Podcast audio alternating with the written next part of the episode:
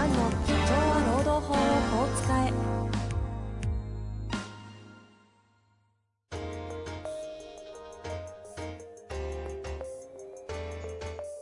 法律の下で展開されるビジネスの世界。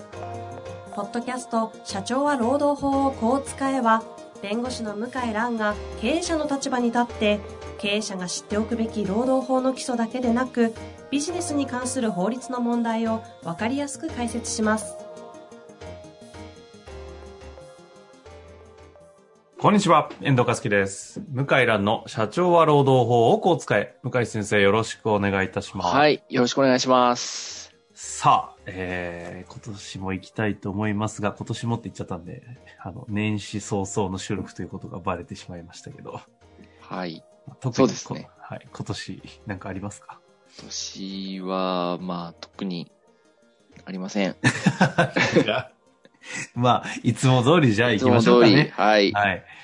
年始云々はなく、じゃあ早速質問に行きたいと思いますが、えーね、こ今回もですね、質問たくさん来てまして、その中から今日はですね、えっ、と、38歳の社労士の経営者という方からご質問来ておりますのでご紹介したいと思います。はい。いつもためになる配信ありがとうございます。このポッドキャストを聞き、いつも自分の知恵のなさ、勉強不足を痛感し、人ごと、人事を扱う難しさを感じております。今回はその質問、えー社、社労士が質問するのはおかしいんじゃないかって思われそうな解雇についての質問です。普通解雇、油脂解雇、懲戒解雇の使い分け方、法的な違い、リスクなどについて教えてください。少し具体的な例を示しますと。普通解雇には経常の理由などがありますが、勤務成績の不良や含務規定違反を理由として解雇する場合があります。一方、懲戒解雇も勤務成績の不良や含務規定違反を理由として解雇する場合があると思います。相当重い理由がない限り、監督署の認定を受けての予告手当の除外はできないと理解しているため、使い分ける基準がぼんやりしています。普通解雇は退職金あり、懲戒解雇は退職金なしなど、普通、社内の規定として差が出て、出てくる部分はあると思います。私は遅刻が多かったり、社内の輪を乱すような社員に辞めてほしいといった相談の場合は、退職干渉をベースに話を進めることをお勧めしています。しかし、退職干渉がうまくいかなかった場合、普通解雇、油脂解雇、懲戒解雇という選択肢が必要になります。こういった場合などの各解雇の使い分け方などについて教えてください。裁判などになった場合に懲戒解雇は本不当だが、普通解雇なら OK みたいな場合はあるのでしょうか？ちなみに油脂解雇については使い方どころか存在意義すら理解できておりません。シンプルな質問のはずがつらつらと長い文章になってしまい申し訳ありません。よろしくお願いいたします。ということですね。これあの、社労士の先生はスッと入ってきたと思うんですけど、あの、経営者の方とかもね、いろいろいると思うので、ちょっとなんか質問そうですよね。整理しながら進められればなと思うんですけど、わかりづらいですよね。いますかね。普通解雇、概念は法的な概念なんですか？そうですね。だから一番わかりやすい、まあ僕なりの理解は、あの、普通解雇っていうのは、約債務不履行、約束違反はい。です。要するに働くことを予定してんのに、うまく働けない、うんうん働いていない場合ですね。はいはい。ですから、勤怠不良、欠勤、無駄経費が多い、あとは病気で、えー働けないと。はいはいはい。休職期間のチャンスあげたけども、治らないと。うんうんうん。はい。えー、あとはまあ、成績不良と。うんうんうんこう、まあ一応会社に来てやってるけども、まあ仕事ミスが多すぎると。求められまあこういうこうそうですね、求められてる、まあこういう約束ですね、雇用契約の。うん、やらないといけない仕事をやってないと。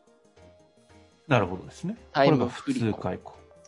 で理解していただくと、まあわかると思います。まあはいちょっと例外が生理解雇なんですけど、うんうん生理解雇はまあ何にも落ち度がないのにクビになっちゃうことなんですけども、まあ生理解雇は会社の方から、あの、なんですかね、まあ契約を解除、えー、給料払えないと。まあ、よく外資とかであある、あの、ちょっと不採算になって、バサッとやるのが、あ、生理解雇そうそう、整理解雇ですね。それも普通解雇の一種なんですけど、はい。それは、あの、労働者の人は普通に働いてんだけども、会社が給料払えないと。だ会社側の債務不履行ですよね。ああ、なるほどですね。あの、約束守、守れないと。給料払うって約束守れないと。うんうんうん。そう。だこれ、だ普通解雇っていうのは、だあの、労働者、会社側の約束違反に基づく解除と。こう理解するといいと思いますね。わかりやすい。そう。これをね、説明してくれる人が誰もいなくって、そうか、それで、ああちょっとちゃん、ちゃんと説明すると、この、書かれているように、勤務成績の不良や服務規定違反を理由としてとか、そういう言葉になっちゃうんですね。でもね、やっぱこのあの、ご質問の先生もじゃ若干混同されてるんですよ。ほ例えば普通解雇に勤務成績の不良と、う。はい。懲戒解雇にも勤務成績の不良ってどっちにも入ってますよね。入ってますね。うん。ちょっと混同してるんですよね。あ、これはどっちかなんですか？本来は。本来は普通解雇は勤務成績の不良なんですよ。なるほど。で、服務規律違反は本来は懲戒解雇なんですよ。はあ、はあはあは懲戒解雇っていうのは、まあ、はいルール違反だったり、仕事はしてるけども、まあ、ルール守ってないとかですあ、ね。うん、うん。あの、会社の秩序乱したとか、学校の校則破るみたいな感じですよね。ああ、で、罰則解雇的な罰則解雇。例えば成績優秀な子でも、うん、うん。タバコ吸ってですね、まあ、お酒飲んでたら、はい、場合はい。によっては定額退学になるじゃないですか。なりますね。それと同じですね。なるほど、なるほど。で、こう、学校のせ生徒で赤点ばっかり取って、留年して、はい、はい、はで、い。2回留年して、もう退学処分になったみたいな。っていうのは普通解雇。解雇。なるほど。債務不履行ですね。そうですね。要要するに、まあ、生徒としてやるべきことやってない。うん、うん、うん。まあ、あと全然勤務日数が足りないとかですね。はい、はい、はい。これ、も当然退学処分になりますよね、留年。うん、うん、うん。それは、あの、普通解雇の方ですね、どっちかっていうと。わかりやすいですね。そうなんですね。で、ここが大きな違いがあって、これをちゃんと教えないんだよね。だってか僕も本で書いてないよな、こここまで。へえ。これは今のお話で言う、あの、普通解雇は債務不履行で、例えばで言うと勤怠不良とか病気で働けないとか。働けないとか、ね。成績不良とかあ成績不良とか。その感じで言うと、懲戒解雇はどういう説明になるんですか？懲戒解雇はだから校則違反ですよ、生徒で言ったじゃあ、あの、服務規定違反ってことですね。そうです。うんうんうんめめちゃめちゃシンプルな理解できますね。なんだけど、実生活は、例えば、成績が悪い子も、は、校則も破ったりしてるわけですよ。なるほど。成績が悪い子で、例えば担任の先生に暴言吐いたりする子もいるわけですよ。ああ。はい。混ざってるわけですね。なるほど。ええ。例えば、単に成績悪いだけじゃなくて、あの、授業を妨害するとかね。うんうんうん。うん。あと、テストに落書きするとか。まあ、それはいいか。はい。それはちょっと面白い方ですけうど。ん。まあ、だから、混ざってんですよね、実際は。なるほどね。ハイブリッド違反になっちゃうね。ハイブリッド違反が多いんですよ。はいはい。なので、まあ、この先生も、ちょっと、あの、ご質問の先生も、まあ、どっちも、まあ、混じってる話をしてますよね。そうかそうか。言葉としての概念規定と現実がぐちゃぐちゃになるんで、どれがどれか分かんなくなる。現実がそうなんですよ。現実はね、あの、単にね、成績が悪いだけの人って解雇される人少なくって。態度も悪いんですよ。仕事できないだけだったら、まあ甘く見る社長さんって多いんですけど、はいはい。真面目で一生懸命だったら、あいや、大体そうじゃなくてですね、あの、態度も悪いんですよね。あ。なるほどですね。なんかこの辺はイメージ湧きますね。うん。で、いろいろちょっと論点を広げていきたいところはあるんですけど、一個残っている、ここに余ってる油脂解雇はい。っていうのは、これ、な、なんですか？油脂解これがややこしくてですね、要はあの、懲戒解雇の一種なんですけど、はい。あの、懲戒解雇するのにちょっとかわいそうだと。じ自分から辞めた形にして、対外的には、社外的には、うんうん社内的には解雇懲戒解雇扱いと。うん。なるほど、なるほど。いや、定義がね、バラバラなんですよ、実は。各社。油脂退職って言葉もあるし、油脂解雇って言葉もあって、で、内容もごちゃごちゃなんで、うんうんうん。だ一般的に油脂解雇は、まあ、自主的に辞めるチャンス、うーんと、話し合って、まあ、退職届を出してもらう場合もありますし、はいはいはい。話し合って納得づくで退職金は半分あげるけども、あの、まあ、争わないという内容で約束して、解雇扱いにしたりするっていう感じですね。懲戒解雇と辞職のハイブリッド的な？そうですね。例えばね、朝青龍が、あの、引退した時は、はいはい。油脂解雇だったんですよ。へえ、そうなんですか。うん。ほうほ朝青龍暴力振るったんですね。その、まあ、うん相手もあんま柄が良くない人だっていうことでしたけども、それで大々的に報道されて、まあ、横綱の品格に、えーありましたねかけるってことで、自分から引退届出してくれと。で、出さない場合は、解雇なるぞと。懲戒解雇なるぞと。あの、雇用契約なんで、う。え、そうなんですか？力士は。そうなんですよ。いや、彼ら労働者なの？労働者なの。社会保険も入ってるのよ。マジっすか？え、横綱も？横綱も。へえ、そう、今日のトリビアですね、それ。そうなんですよ。へえ、しそうなんですか？そうなんですよ。これは知らないかったわ。そうなんですよ。あ、じゃあ本当に、あの、メタファーじゃなくて、本当に有志解雇だったんですね。本当にいい解雇。で、朝青龍は、もうすぐその場で決断して辞めますと。だから、あの、退職金も出たし、えー、と、まあなんだろうな。まあ、協会との縁も別に切れてはないはいはい、ですね。はい。で、横綱としてのこう看板とかも残ってるし、こう永久追放みたいな形にやっぱなるわけですよ。うん、うん、場合によっては。うん。だそういうことにはなってないわけですよね。なるほどですね。名誉は尊重してあげるよと。お金も、あの、朝青龍全部もらったと思うけどな。はあ。ほ例えば、引退公演もしたと思いますね。うほうほう。引退公演ってこう、人集めて、ご祝儀っていうか、ご祝儀じゃないね。なんて言うんですか？まあ、そういうチップっていうか祝い金、的な。はいはい。祝い金じゃないけど、まあ、お疲れ様、慰労金みたいな感じで、まあ、みんなお金払うんですよ。そう。まあ、お何億単位になると思うんですけどうん、うんうんうん。それもやってくれたと思うんだよな。へえ。そう。まあ、大人の話し合いですよね。なるほどですね。日本最大の油脂解雇って感じですね。そうそうそう。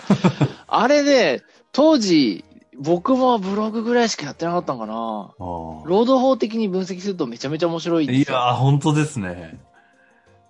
ちょっとぜひ YouTube コンテンツかなんかで 掘り起こしていただいて。あのね朝青龍のマネージャーが、元高遠力と喋ってる YouTube の番組なんですよ。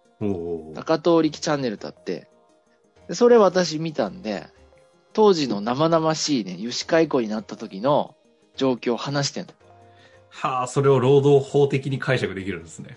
そうそうそうそう。であれって実は、油脂解雇なん、まあ油脂退職とも言うんでしょうけどね。はい、まあ、はい。まあ油脂解雇とも言いますね。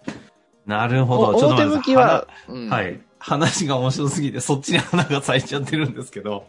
え、でも、はい話をご質問としては、いや、もうこれで終わりじゃないですか。解決しましたかね？まあ、整理ですもんだね。と思いますよ。だ、債務不履行、労側、市側のどっちかの債務不履行が普通解雇。うんうんうん。で、懲戒解雇は、あの、まあ、学校でいう校則違反ですね。で、油脂解雇は朝青龍の違反なるほど。まあ、だいぶと整いましたが、最後にあの、こういったこの解雇の使い分けをどういうふうに、この社労士の先生としてアドバイスするかっていうところは、悩まれている悩ま、あ、そう、そうですね。だあの、社長さんは懲戒解雇とかにこだわるんだけど、うんうんうん。実際は普通解、退職金がない場合は、普通解雇と変わらなくって、うんうん。で、普通解雇の方が楽なんですよ。なるほど。あの就業規則もいらないし、はい。なくてもできるし、あの、弁明の機会って言って、ちゃんと言い分を聞く機会を懲戒解雇の場合、懲戒処分の場合与えないといけないんですけど、うん、うん。与えなくてもいいんですね。うん普通解雇の場合は。なるほど。で、後でね、理由を追加できるんですよ、普通解雇って。悪いことしてる人って後からバレるのもいっぱいあるんですよ。うんうんうん。で、争われて裁判になった時に、普通解雇は理由を追加できるんですよ。はいはいはい。これってすごく助かるわけですよね。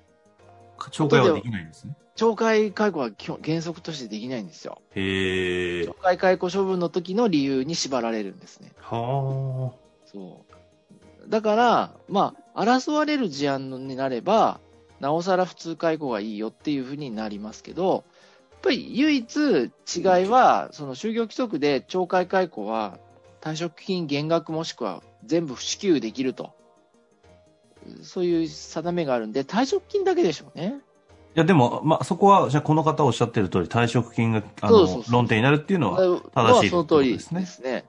そう。あと、その予告手当っていうのは、あの、労基署の除外認定があれば、30日分の平均賃金の予告手当払わなくていいんですけど、これって大体犯罪を犯してるような場合だけでして、うん。あ、の、なかなか予告手当除外認定認めてくれないので、まあ、普通は諦めますね。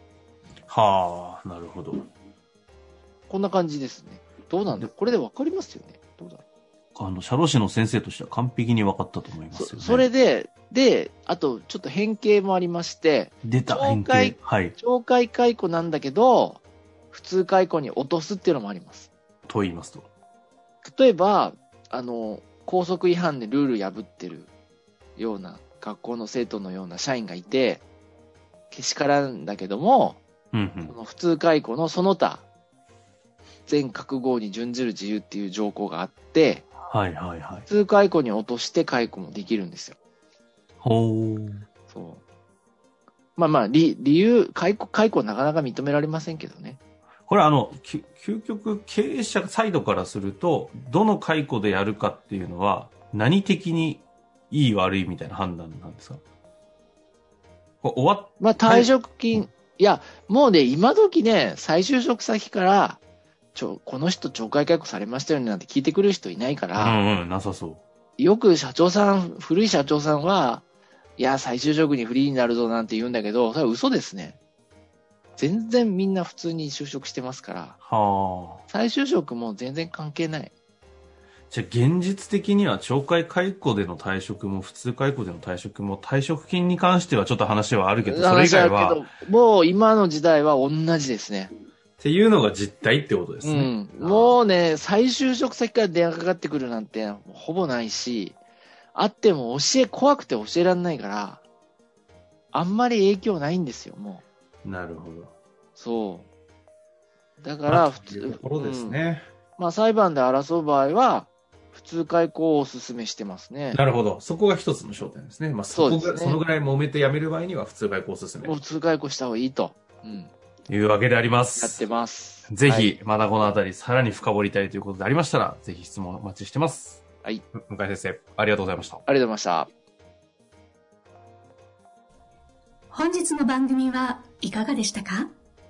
番組では向井蘭への質問を受け付けております。ウェブ検索で向井ロームネットと入力し、検索結果に出てくるオフィシャルウェブサイトにアクセス。その中のポッドキャストのバナーから質問フォームにご入力ください。たくさんのご応募お待ちしております。